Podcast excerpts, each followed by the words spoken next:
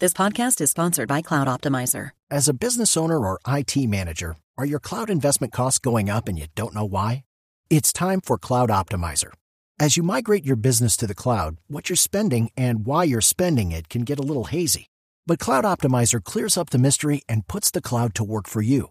Cloud Optimizer starts by analyzing usage patterns, right sizing resources, leveraging discounts you may not be aware of, implementing automation, and much more. And by reducing unnecessary expenses and maximizing performance, Cloud Optimizer guarantees you a savings of five times what you spend for their service. As you utilize cloud based services more and more, you don't have to lose sight or control of your spend. You can stay agile, streamline your costs, and optimize your performance, plus save significant money with Cloud Optimizer. Make the cloud work for you with Cloud Optimizer. Get a free assessment and find out how much you can save by going to cloudoptimizer.com. Go to cloudoptimizer.com for your free assessment. That's cloudoptimizer.com. Análisis, realidad, información en El Radar. Los hechos más importantes de la semana analizados a fondo. El eco de los acontecimientos. Un recorrido por lo que dice la gente con Ricardo Ospina. Aquí comienza El Radar en Blue Radio, la nueva alternativa mil hectáreas de manglares y bosques y la muerte de casi 100 animales silvestres deja hasta el momento un incendio forestal de gran magnitud que no ha podido ser controlado. Con decenas de animales silvestres, las autoridades ambientales temen que el incendio llegue al Parque Nacional Los Catinos. Las llamas que alcanzaron los 7 metros arrasaron con gran parte de la vegetación de una ciénaga en cultivos de pan y animales de fauna silvestre. Sobrepasó nuestra capacidad para atender esta emergencia. Vamos a determinar las zonas donde tenemos que hacer pozos inmediatamente, donde tenemos que traer agua, el tema de la adecuación de los abrevaderos Inicialmente que quisimos atenderla en la forma artesanal, pero se nos salió de las manos. Después de más de 10 días, las autoridades lograron controlar el gigantesco incendio en un guía Chocó. La ayuda realmente ha sido una ayuda paupérrima. Muchas serpientes muertas, muchas tortugas, en fin, el daño es irreparable. Una bacteria presente en los chigüiros muertos por la fuerte sequía podría generar consecuencias fatales para más animales, incluso para los seres humanos. Estas eh, bacterias cuando los animales mueren y quedan en la sabana, en el campo abierto. Por un lado está muy bien que los estén recogiendo, pero por el otro lado es muy triste que los que están vivos se sigan muriendo. Los hechos climáticos son previsibles. Los estudios en la materia se realizaron desde 2004 para la preservación no solamente del chigüiro, sino de otras especies. En el departamento del Tolima está terminantemente prohibido la comercialización y venta de carne de chigüiro. Por lo menos de que principió el verano se han muerto más de 20 mil reses aquí en este sector. Siete días antes aquí había agua y ahora ya no la hay. Que antes eran enormes cuerpos de agua, cañadas y lagunas quedaron reducidos a barro, polvo y arena por el intenso verano. Hemos destruido o deteriorado páramos, bosques altoandinos, bosques de niebla del flanco oriental de la cordillera oriental que alimentan los grandes ríos del oriente. En estos momentos ya construimos dos reservorios y activamos cuatro más en la vereda de Chaparrito que próximamente los vamos a llenar para que los animales tengan a dónde ir a tomar. Instalando unas mangueras para proporcionar el agua con motobombas. Identificamos dos pozos profundos para instalar los molinos de viento para poder bombear a las áreas. Hemos afectado el ciclo hídrico en forma muy fuerte. Los países del trópico somos aquellos países que más vamos a sufrir los efectos del cambio climático. Los sectores productivos modernos han, han atacado tremendamente los humedales. Y allá se ha visto una sobreexplotación por manejo inadecuado del ambiente, por explotación ganadera, agropecuaria y últimamente de compañías petroleras.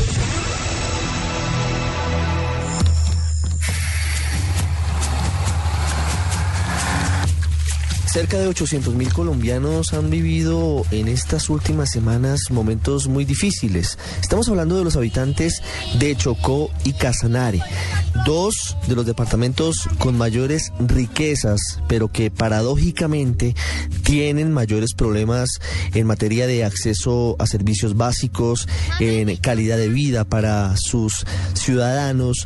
Estamos hablando, entre otras cosas, por ejemplo, de que Chocó tiene uno de los más amplios recursos de biodiversidad del planeta.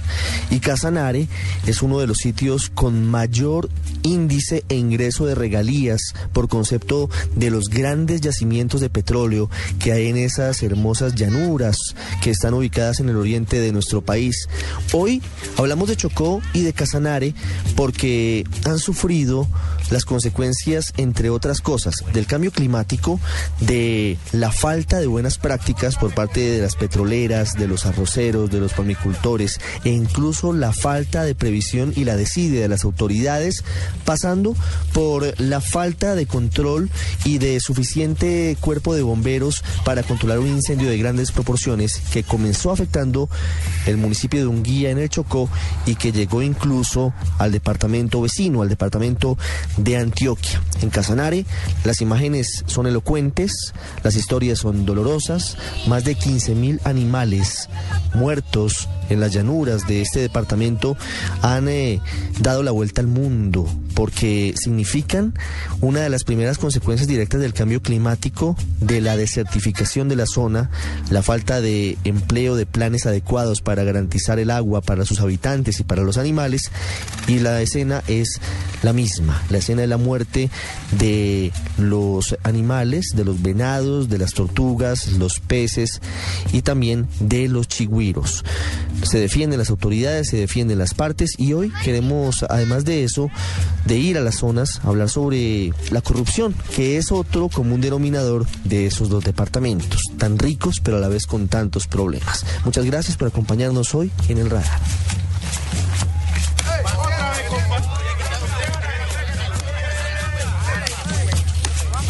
Estamos detrás de los hechos de la semana en El Radar de Blue Radio.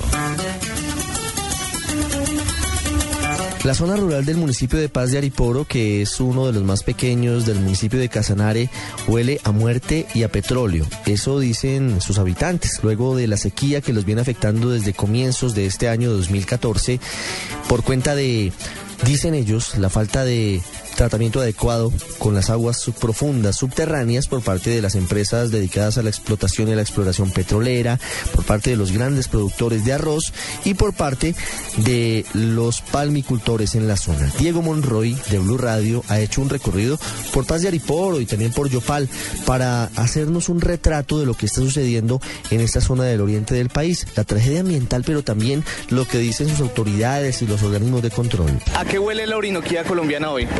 Hoy en día la orinoquía colombiana huele a, a muerte y huele a petróleo.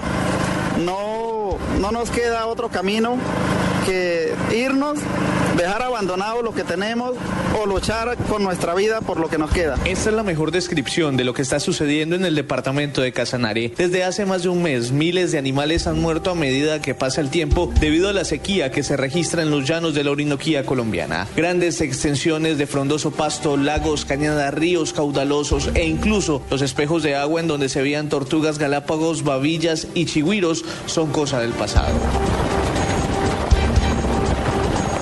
Luego de un largo recorrido por una carretera en pésimas condiciones, Blue Radio llegó al epicentro de la tragedia ambiental que se vive en este departamento. A medida que se avanza hacia el sitio, en donde miles de especies han muerto, un olor nauseabundo y los cadáveres de los animales son más evidentes. Hoy, varias hectáreas de tierra en esta zona del país se han convertido en un total desierto y en un cementerio que poco a poco se da a conocer al mundo. Así lo relata Nelson Garrido. Donde antes usted miraba venados, 14, 20 venados, usted cuenta 200 chulos comiendo en los 20 venados que habían.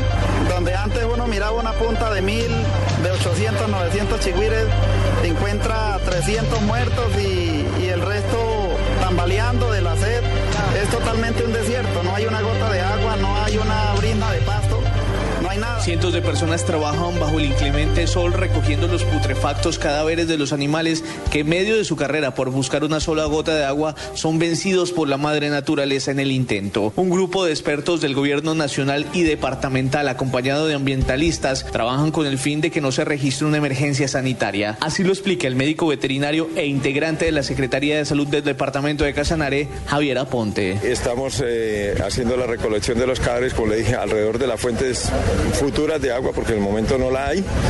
Y estos animales muertos los estamos disponiendo en, en fosas eh, de unos dos metros de profundidad. Y después de que se, se depositan allí, les agregamos cal y posteriormente se tapan y se compacta con la tierra. Mientras el gobierno y algunas instituciones buscan culparse entre sí y algunos ambientalistas aseguran que el cambio climático sería uno de los actores de esta tragedia, lo cierto es que el mismo gobierno nacional asegura que las petroleras en la zona zona no tienen nada que ver con lo que está sucediendo. Así lo dijo el viceministro de Minas, Orlando Cabrales. Yo le puedo decir que la actividad petrolera es una actividad absolutamente regulada, vigilada, totalmente vigilada, así que ahí no hay, no hay digamos, posibilidad de hacer eh, cosas diferentes. Yo creo que hay, que hay que poner las cosas en contexto, hay que tener un debate técnico, eh, no emocional, y claramente la actividad petrolera no es la causante del problema de sequía de, en el departamento de Casanare. Pero los responsables de esta emergencia ambiental que nunca se había visto en esta zona del país tienen nombre propio. Las empresas petrolíferas que realizan perforaciones en la llanura de Casanare son las responsables de esta tragedia ambiental. Heriberto González, veedor ciudadano de Paz de Ariporo. La catástrofe que estamos viendo hoy de los chihuiros es gracias a la explotación petrolera que se da en el departamento de Casanare y especialmente en Paz de Ariporo. Es que son 36 compañías petroleras que están perforando nuestro territorio. Entonces, debido a eso, es que nosotros tenemos eh, esta catástrofe ambiental. Desde los entes de control del departamento de Casanare aseguran que el gobierno nacional tiene cierta responsabilidad en toda esta problemática ambiental, ya que según lo dijo la Contralora Departamental Carmen Zamota, como en otras zonas del país, el gobierno en general se le olvidó que existe este departamento de la llanura colombiana. Tenemos que decir como habitantes del departamento de Casanare que el gobierno nacional nos olvidó. Una lástima porque aquí es donde está la empresa que está produciendo el soporte financiero para el país. Eh, nos estamos viendo absolutamente solos y con un agravante muy grande. Casanare se volvió un desierto y no estamos viendo ninguna protección para nuestro medio ambiente. Mientras se generan estas controversias y se busca condenar a los responsables, el gobierno y las autoridades regionales anunciaron un plan de choque para la problemática que vive el departamento de Casanare por cuenta de la sequía. De una visita que se dio a la zona del desastre ambiental salieron varias conclusiones. Una de ellas es que el gobierno destinará mil millones de pesos para la atención de la emergencia. Así lo aseguró el alcalde de Paz de Ariporo, Edgar Bejarano. Bueno, en este momento lo que podemos decir es que hemos hecho un trabajo arduo aquí en la zona, en Paz de Ariporo, para organizar eh, alrededor de una caravana de unos 40 carrotanques para enviar. Vamos a contratar de 15 a 30 pozos. Estamos ya viendo la fórmula de traer una plata que nos va a dar la unidad de riesgo, casi mil millones de pesos, y llamando a las operadoras para que nos despachen lo que ellos se han comprometido a despachar y que hasta ahora está empezando a llegar. Por su parte, la ministra de Ambiente, Luz Elena Sarmiento, anunció que ya se adelantan varias investigaciones para determinar la responsabilidad de esta emergencia. Nosotros abrimos ya las investigaciones, estamos mirando el tema allá ahí en la pura zona donde están los puntos, tenemos una, por eso nosotros, eh, la corporación, pero también la Fiscalía, en apoyo con la Autoridad Nacional de Licencias, iniciaron la investigación. Cuando ya se inició a ejecutar el plan de choque para mitigar la tragedia ambiental, se espera que se comiencen a abrir los pozos de agua, esto con el fin de que miles de especies nativas que agonizan en medio del barro seco puedan tener una segunda oportunidad para sobrevivir a esta histórica catástrofe ambiental. Mientras esto sucede, las autoridades ambientales alertaron de nuevos puntos de sequía en el departamento en donde se podría repetir la historia. Esta vez se verían afectadas varias despensas de peces. Mientras todo esto sucede, los habitantes del departamento de Yopal esperan que el gobierno nacional y las autoridades encuentren a los responsables de la muerte de más de 45 mil especies. Para el radar, Diego Fernando Monroy, Blue Radio. Así lo detectó el radar en Blue Radio.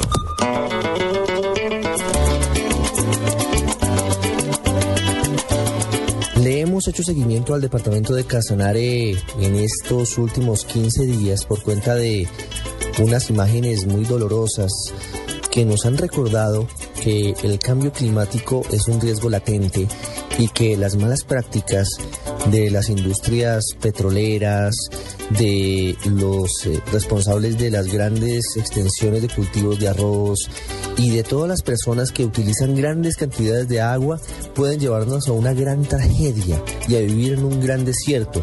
Lo que vive el Casanare es fruto de una serie de, de factores que han complicado en gran medida la situación, sobre todo en municipios como Paz de Ariporo, en donde según algunos estadísticas que se han dado a conocer, se ha podido establecer que más de 10.000 animales han fallecido en esta zona del oriente de nuestro país. Está con nosotros, nos atiende hasta ahora, el gobernador del departamento de Casanare, Marco Tulio Ruiz.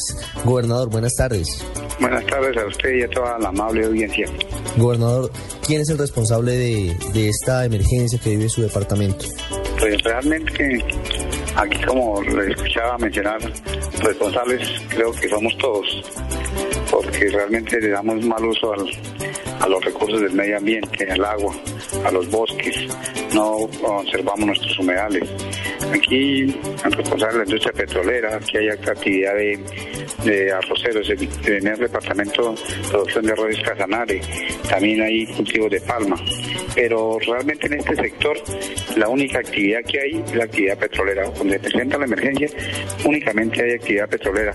El gobierno nacional, por medio de la ANA, le dio el concesión del 97% de todo el municipio de Padre para explotar petróleo. ¿Qué empresas eh, tienen eh, exploración y explotación petrolera en esa zona donde hoy hay miles de animales muertos? Ahí está empresa Geopar, está Minicol, está Tabasco, está mm, New Granada, está Petrominerales, está Pacífico Fluviales, entre otros.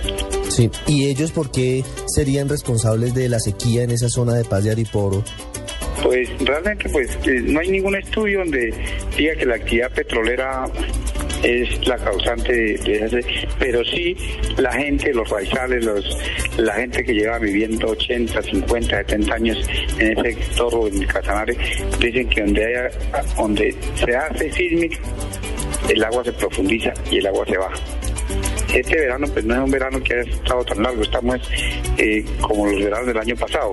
Todavía nos faltarían 6, 7 días de verano para que entren eh, entre el invierno. Pero este año el agua, los reservorios, las lagunas, las madre viejas, los morichales, pues no aguantaron el, tiempo que debían de aguantar.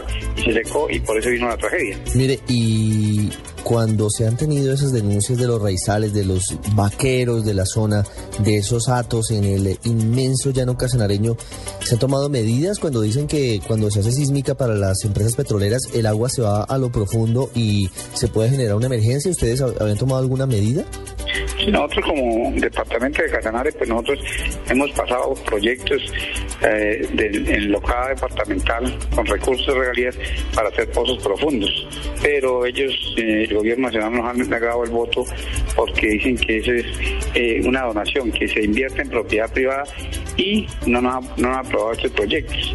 Inclusive yo hay una plata que se ahorré del FOMPE aquí parte del departamento. Tengo ahí un proyecto desde el año pasado, desde diciembre, de 8 mil millones de pesos para hacer pozos profundos y, y, darle a cada, a cada finquero un pozo profundo y, y una y para echarle una hectárea de tierra pues, para que tengan sus pasturas frescas. Pero, ¿Y quién no ha autorizado, quién no ha autorizado esas obras?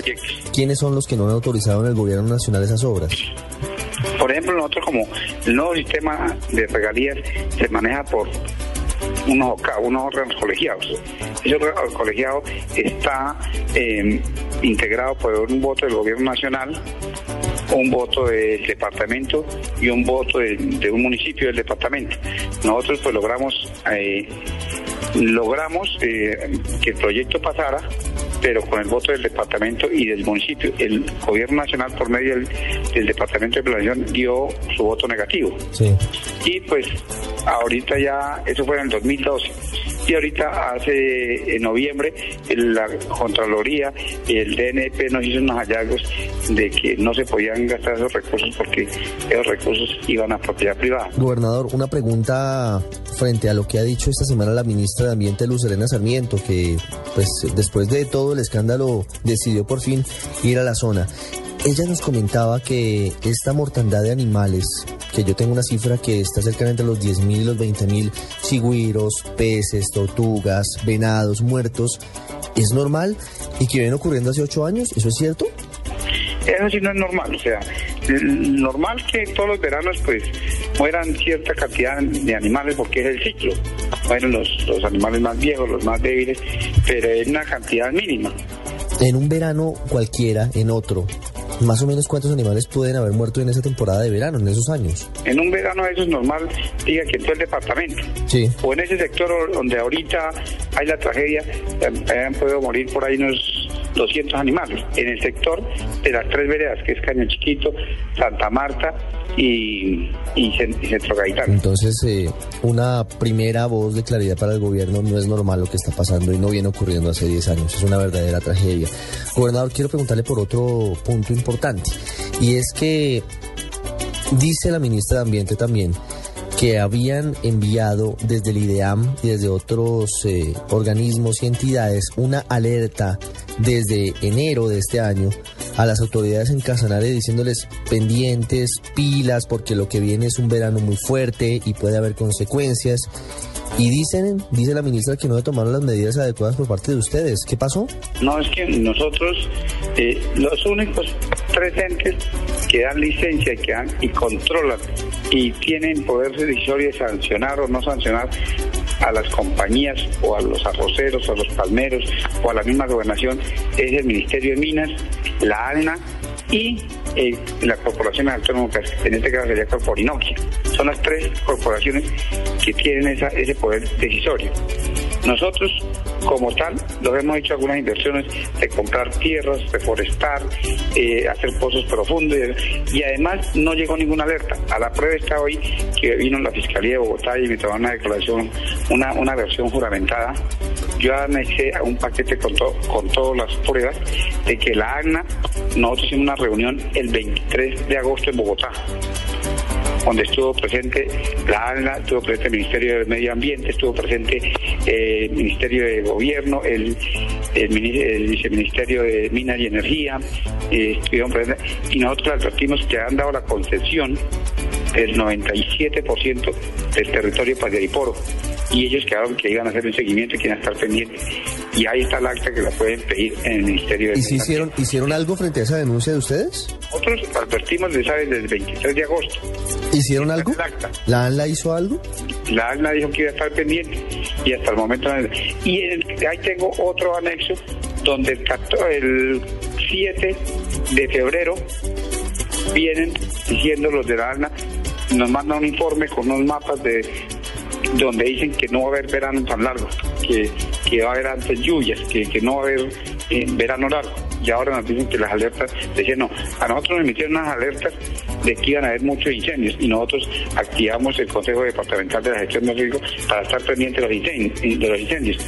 Pero nunca se ha presentado esta situación de que en un sector de la sabana de Casanare hubiera tantos animales muertos que una sequía y que se secaron los esteros, los caños, los, las madreviejas y los morichales.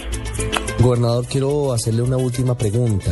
Usted ¿Tiene temor a propósito de esta investigación que hizo la Fiscalía, que ya lo escuchó en entrevista, en declaración juramentada? ¿Tiene algún temor ante la posibilidad de que de pronto le imputen delitos por, eh, por violar las normas ambientales, por no haber tomado medidas adecuadas?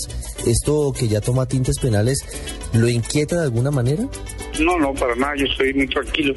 Yo apenas llevo ocho meses en el cargo, claro que yo no, sí responsabilidades, pero yo he estado muy pendiente y anexé todo lo, que hemos hecho.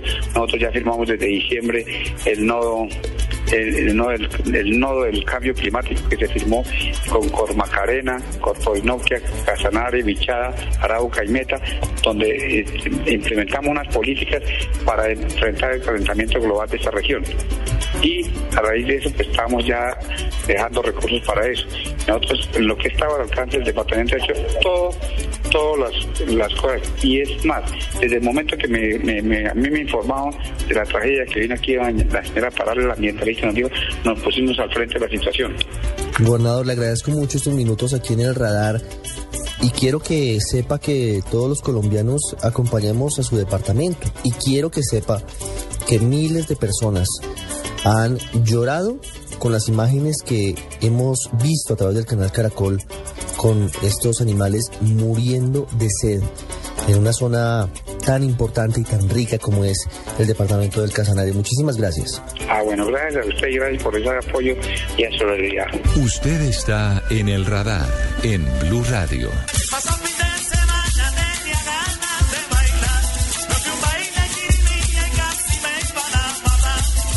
Pero el incendio en Unguía no es la única tragedia que tienen que afrontar los chocuanos. Tienen problemas muy serios con los grupos armados ilegales, con la minería ilícita que sirve como combustible para grupos guerrilleros, bandas dedicadas al narcotráfico, a la extorsión y a la matanza de personas. Y además de todo, la corrupción es el mayor problema que tiene esta zona del país, que como lo decimos, tiene esa situación paradójica de ser una zona muy rica en materia de biodiversidad, pero en ser una de las más pobres y con mayor inequidad de Colombia por cuenta de la corrupción, que es uno de sus principales flagelos, la corrupción política, la plata en bolsillos de unos pocos que debería ser utilizada para el beneficio común. En Quibdó nos cuenta más detalles de este flagelo en el Chocó, Leonardo Montoya. El departamento del Chocó en materia de corrupción administrativa se encuentra en cuidados intensivos. Los funcionarios públicos en su gran mayoría terminan con investigaciones de tipo penal y fiscal por los organismos de control. El fiscal seccional Juan Carlos Galeano aseguró que un gran número de exalcaldes y burgomaestres actuales cuentan con investigaciones de este tipo provenientes de faltas contra el debido proceso de contratación, peculados, enriquecimiento ilícito y favorecimiento a terceros, a lo cual se suman funcionarios del orden departamental, incluyendo algunos interventores de la salud y la educación. La situación es de sumo cuidado, toda vez que la mayoría de los procesos se encuentran estancados, pues los investigadores no pueden hacer experticias técnicas o el acopiamiento de pruebas que puedan terminar con el llamado a juicio de aquellos que han malversado los dineros públicos, pues en muchas ocasiones los lugares son de difícil acceso y el orden público complica aún más la investigación. En materia fiscal, el panorama no es nada alentador. Un informe de la Contraloría Departamental muestra que los 30 alcaldes del Chocó cuentan con procesos en su contra, lo que dice que el departamento se encuentra en malas manos. Solo en la presente semana se conoció una investigación por parte de una fiscalía delegada en donde se llama indagatoria a un alcalde, dos alcaldes, seis concejales, cuatro abogados del Chocó por presunta malversación de regalías por valor de 10 mil millones de pesos en el periodo entre el 2008 y el 2012. Entre los investigados por presunta malversación de las regalías se encuentra el actual representante electo por el Partido Liberal y exalcalde del medio Baudó, Nilton Córdoba Manyoma, quien tendrá que aclarar cómo fueron invertidos más de 5 mil millones de pesos. En el Chocó las obras de los alcaldes quedan a medio construir, en donde la capital tampoco escapa a esta realidad. El edificio de la gobernación quedó a medias, la plata se perdió. La remodelación del edificio donde operaba la Asamblea Departamental está en ruinas, pues la plata no aparece. Y hasta la propia alcaldesa Zulia Mena cuenta con una investigación iniciada por la primera dama de la nación por haber destruido un colegio que había había sido adecuado con dinero de la empresa privada para construir otro encima de este. Solo en la presente semana se conoció la pérdida de tres cheques de la empresa Aguas del Chocó, de donde se sustrajeron 98 millones que fueron cobrados en la ciudad de Cali. Situaciones como esta y otras más han quedado en la impunidad con la presunta complicidad de los organismos de control e investigación en los cuales los chocuanos ya no creen, mientras en las calles de Quibdó aparecen nuevos ricos con los recursos del Estado. En Quibdó, Leonardo Montoya Garcés, Blue Radio. Los hechos que le interesan a la gente en El Radar. Sin duda uno de los principales problemas que se viven en el país ante los fenómenos naturales como la sequía o el invierno es el cruce de cables, la falta de comunicación entre las autoridades nacionales y los gobernadores, los alcaldes, los consejos municipales y eso se ha vivido en el caso particular del Casanare y se viene en siete departamentos que están en alerta por las sequías, principalmente en la costa atlántica y en el oriente del país. Omar Franco, el director del Instituto de Hidrología y Meteorología de nuestro país, nos habla sobre eso, sobre la importancia de que los alcaldes y gobernadores tengan presentes las alertas que se emiten para evitar mortandad de animales y otros fenómenos como los que vive Casanare.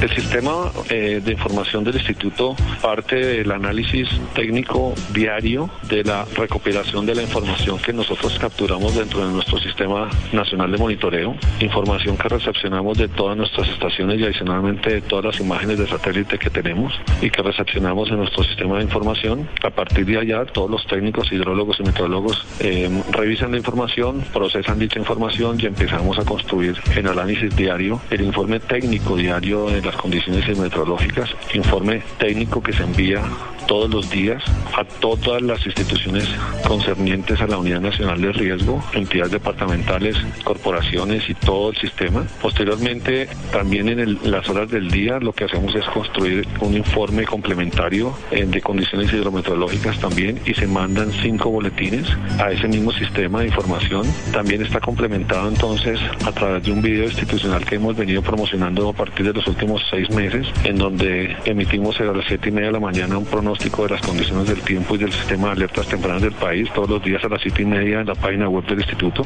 También complementamos la información con mi aplicativo Mi Pronóstico, que es una herramienta de los celulares inteligentes que hemos venido promocionando también y ya somos casi 17 mil personas las que manejamos ese aplicativo, que también lleva inmersa las alertas del país. Y a través de todo este sistema y esta batería de información intentamos llegar a la mayoría de los colombianos con, con información básicamente para tomadores de decisión. Como nunca el instituto ha venido tratando de buscar todas las herramientas y las medidas necesarias para expedir su, su información y generamos entonces toda esa batería de información para la Unidad Nacional de Riesgo, quien a través de todo el sistema de riesgo, como está establecido en la Ley de Riesgo 1523 del 2012, pues esa información recae sobre los Colopadas, sobre los CREPAT, sobre todos los comités y a partir de allí eh, estas unidades técnicas deben operar todo el sistema de, de prevención de atención.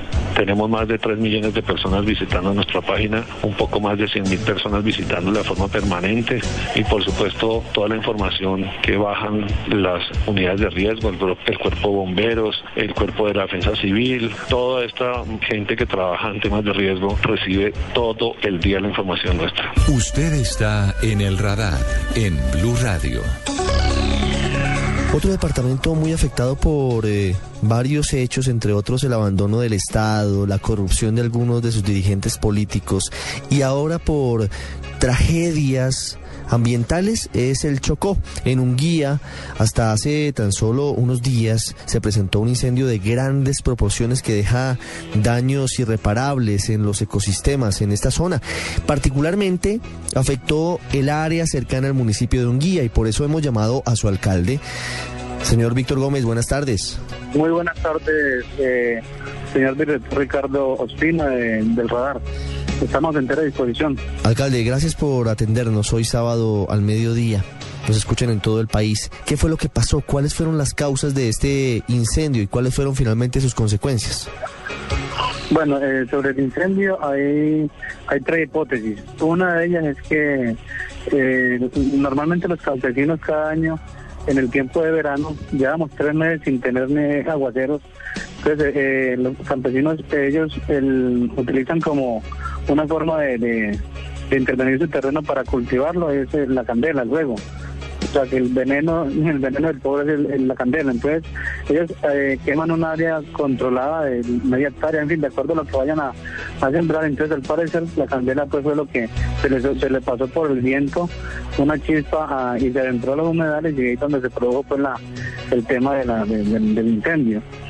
Y la, y la otra versión es que eh, eh, hacía como unos ocho días antes se había presentado un incendio en, una de las comunidades negras de un consejo menor eh, y ese incendio pues fue quien propagó la, la, la llama y, y, y esta candela pues eh, a- hacia los humedales.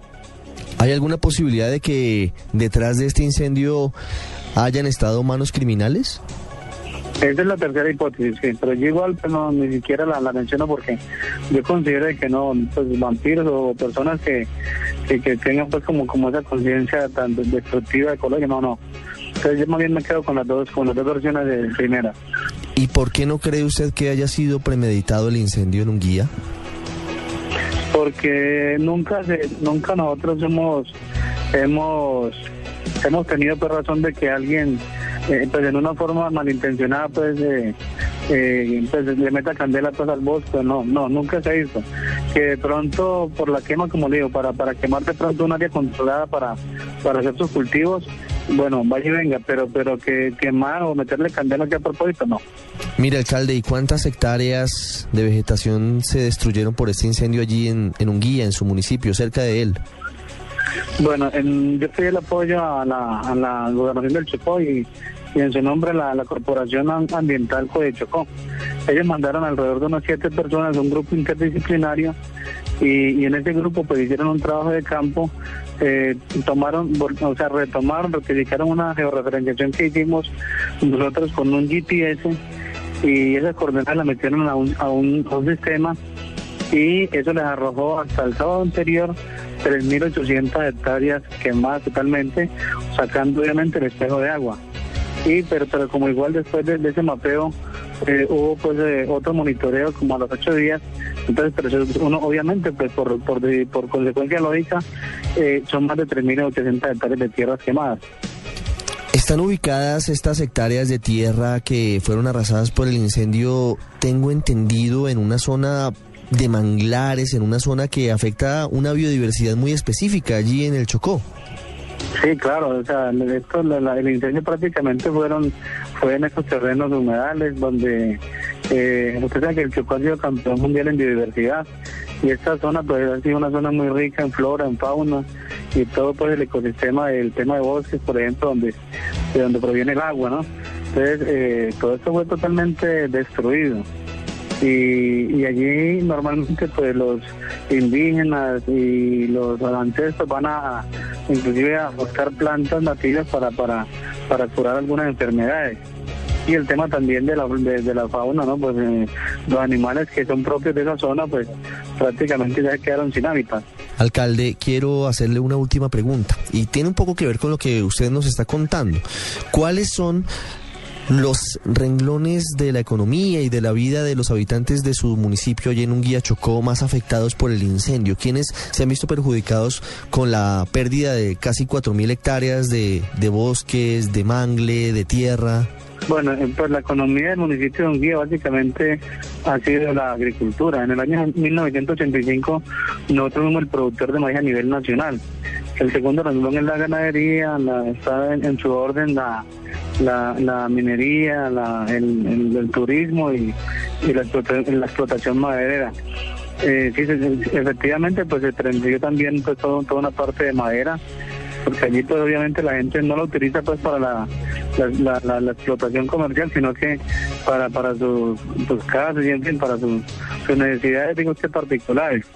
Entonces pues se perdió el tema pues de, de madera, mucha madera y, también a los campesinos que, viven a la ribera de los ríos, obviamente perdieron sus cultivos, sus cultivos de, maíz, de, de, plátano, yuca y en fin, eso quedó pues totalmente perdido. Es Víctor Gómez, el alcalde del municipio de Unguía en el Chocó, otra zona lejana de los grandes centros urbanos del país y que solamente volteamos a mirar cuando se presenta una tragedia, una matanza o en este caso un incendio que los deja muy perjudicados en su economía. Alcalde, gracias y una feliz tarde. Bueno, muchas gracias, mi amor. Hasta luego. La Fiscalía decidirá en los próximos días si formula imputación de cargos, es decir, si lleva al terreno penal lo que ha pasado con la mortandad de más de 15.000 animales en el departamento de Casanare. Pero sí quedan preguntas sin resolver. Fundamentalmente, ¿por qué el gobierno no tomó cartas en el asunto, el gobierno nacional, frente a lo que estaba sucediendo antes de que se vieran las imágenes dramáticas de la muerte de animales en vivo y en directo? ¿Por qué las autoridades regionales no tomaron en cuenta las alertas que se venían presentando? ¿Y por qué Colombia no le da prioridad? a los fenómenos difíciles que conlleva el calentamiento global para evitar que hacia el futuro terminemos muriendo todos por cuenta de las sequías o de las inundaciones. Ya regresamos a El Radar en Blue Radio. Faustino El Tino Esprilla, estatura 1,72 metros, posición delantero, partidos internacionales 57, goles totales 20. Este será su tercer mundial. Haber estado en dos mundiales para mí fue una cosa increíble, pero transmitir un mundial después de 16 años para Colombia va a ser sorprendente. Otra voz calificada del equipo mundialista de Blue Radio. Blue Radio sigue creciendo. Saludamos a los boyacenses a través de la frecuencia 103.1 FM. Bienvenida Boyacá a la familia Blue Radio.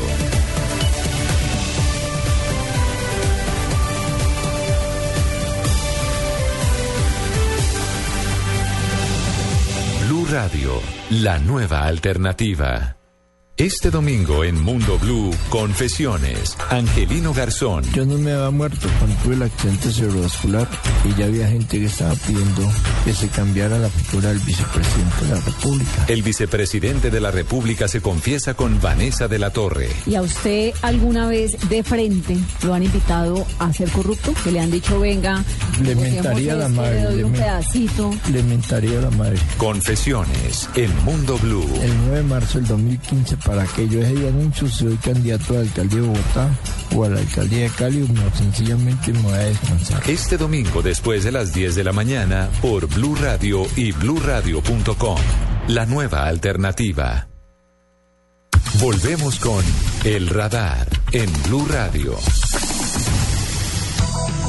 La próxima semana Bogotá será escenario de uno de los encuentros más importantes de jóvenes técnicos, tecnólogos de América Latina que van a poner a prueba su destreza. Lo harán en Corferia. Se trata del encuentro World Skills de las Américas. Paola Páez nos cuenta más detalles. Aquí también se entrena. Aquí también hay estrategias. Aquí también se luce la camiseta con orgullo. Entre el 2 y el 5 de abril, la capital del país será sede de la competencia de habilidades técnicas y tecnológicas más importante del mundo. Los 26 jóvenes que integran la selección Colombia del SENA, que representarán al país en las World Skills Américas Bogotá 2014, solo tendrán sus habilidades para enfrentar a 186 competidores de 15 países de todo el continente. Se evaluarán sus conocimientos en robótica, mecatrónica, diseño web, cocina, salud, cableado de redes y control industrial. Las últimas versiones se realizaron en las ciudades brasileras de Río de Janeiro y Sao Paulo, pero este año las pruebas se realizarán en Colombia como un reconocimiento al liderazgo que ha adquirido el SENA como referente de educación vocacional en la región. Se espera que al evento cuya entrada será totalmente gratuita en Corferias asistan más de 30 mil personas entre niños y jóvenes que quieran aprender sobre estas habilidades. Muchos empresarios podrán ir en busca del mejor talento para sus compañías. Para el radar, Paola Páez, Blue Radio. Compite la excelencia. Esta es una iniciativa que solo el SENA hace posible. Los hechos que le interesan a la gente en El Radar. Saludamos ahora a la directora del SENA, que es la artífice de esta feria y de este encuentro aquí en Bogotá. Doctora Gina Parodi, buenas tardes. Buenas tardes, ¿cómo están? Gracias por atendernos. Primero contémosle a los oyentes del radar qué son los World Skills. Esa es la competencia de habilidades técnicas y tecnológicas más importante que hay en el mundo. La gran noticia es que por primera vez Colombia, Bogotá específicamente, va a ser la anfitriona de estas competencias. Son como unas olimpiadas que va a ver la gente, Ricardo, cuando entra a Corferias del 2 al 5 de abril. Va a haber los mejores jugadores compitiendo, los mejores cocineros compitiendo, los mejores en robótica, en mecatrónica, en construcción compitiendo. Son tres días de competencias seguidas y verán los mejores de Colombia, que es muy importante. Nosotros hicimos una selección Colombia y es una selección Colombia que pertenece al SENA. ¿Y cómo está conformada esa selección Colombia? ¿Quiénes nos van a representar en estos World Skills? Son jóvenes de todas las regiones del país que participan en 26 habilidades, mecatrónica, en robótica, en polimecánica, en redes, en automatización, que hicieron una competencia primero regional para decirlo de otra manera, departamental, y de ahí hicieron una competencia nacional, quedaron preseleccionados y los mejores volvieron a competir. Es decir, son eh, ejemplo de disciplina, de esfuerzo hasta llegar a ese primer nivel y el nivel de la excelencia, que es lo que estamos buscando en el SENA. ¿De dónde vienen los otros eh, jóvenes eh, emprendedores, creativos que van a participar en, en este evento, en los World Skills? Están básicamente todos los países de América. Está Canadá, está México, está Uruguay, está República Dominicana, está Bolivia. Todos los mejores de América compitiendo en Colombia. Y al final, al final de, de esta competición de los World Skills, eh, ¿qué puede suceder? Digamos, eh, seguramente se van a escoger a los mejores en cada una de las áreas. ¿Y, qué viene para esas personas, para estos muchachos? Esperamos que sean los eh, representantes del SENA y de Colombia los que, los que sean los más destacados. Ellos tienen la posibilidad de viajar a otros países, a mostrar sus experiencias y sus destrezas, sus habilidades. Claro, Lo- el próximo año la competencia ya no solo de los países de América, sino contra los países del mundo. Es decir, contra Asia, contra Europa. Pues el próximo año es esa competencia, pero nosotros internamente en la escena creamos algo que se llama el Fondo de Incentivos a la Excelencia. Entonces los jóvenes que tienen premios internacionales participan en este fondo y nosotros los becamos, sea en Colombia, donde hayan pasado para su pregrado. Es una muy buena iniciativa, es una competición de nivel mundial la que vamos a tener esta semana que viene en Colombia. Muy interesante sobre todo mirar la calidad que tenemos en nuestro país, en el SENA, en muchas áreas de las que ya les hemos hablado, pero son de altísimo desempeño. Son personas que con toda facilidad pueden eh, crear máquinas que a veces pensamos que no podemos hacer en nuestro país, pero que van a demostrar precisamente entre el 2 y el 5 de abril de qué están hechos y cuál es su formación. Doctora Gina Parodi, muchas gracias y muchos éxitos. Allá nos vemos en, en Corferias. Muchas gracias, Ricardo, y un abrazo. En El Radar no olvidamos a Buenaventura. Aquí en el radar no olvidamos a los habitantes de Buenaventura que atraviesan momentos difíciles por cuenta del olvido de muchas décadas del Estado, de los ojos cerrados que hemos tenido los colombianos frente a ellos, que son nuestros hermanos, y ahora ante la violencia que sacude y hace que sea muy dolorosa la vida de sus 400 mil habitantes. Hoy estamos eh, saludando a Monseñor Héctor Epalza, que es el obispo del principal puerto colombiano sobre nuestro querido Océano Pacífico. Monseñor Epalza, buenas tardes. Muy buenas tardes, ¿cómo le va? Monseñor, gracias por atendernos en el radar. Quiero que nos cuente cómo han evolucionado las cosas en Buenaventura luego de la denuncia de la barbarie de estas casas de tortura donde varias personas eran desmembradas, donde ah, se da la explosión de tantos hechos violentos, viene la intervención militar del Estado, viene la presencia del presidente de la República y todo lo demás. ¿Eso ha servido? ¿En qué ha cambiado la vida de los bonaverenses en estos días? Yo debo decir que en este momento Buenaventura está viviendo un momento muy especial porque ya llevamos varios días sin asesinatos de personas y eso ya es de por sí es un hecho que hay que aplaudir.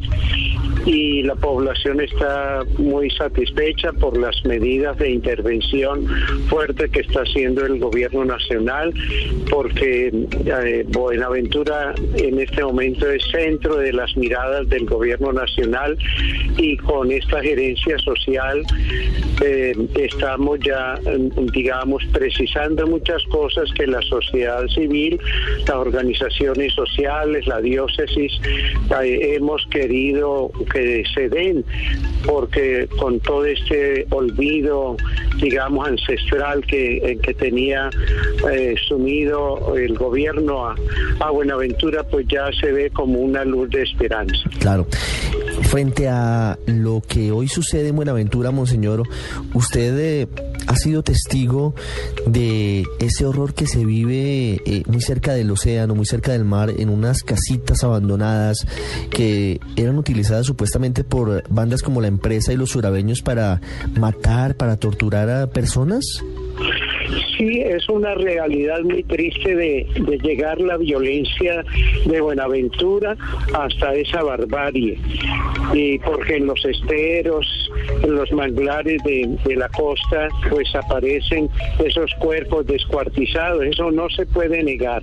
Yo creo que es muy doloroso y, ahí, y precisamente la memoria histórica de Buenaventura está haciendo la recopilación de esos hechos que también ha propiciado precisamente la diócesis, haciendo que Buenaventura sea estudiado como caso emblemático y ya están los estudios hechos. Entonces, eso no es invención ni de ninguna película de terror, sino una realidad que está allí.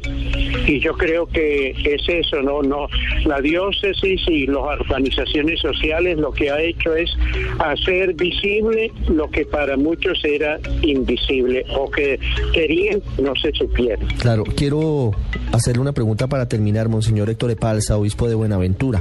¿Cómo es la relación de la iglesia, en este caso suya, y de las organizaciones sociales y ciudadanas con el actual alcalde Bartolo Valencia? ¿Es fluida o tienen problemas en, en esa articulación?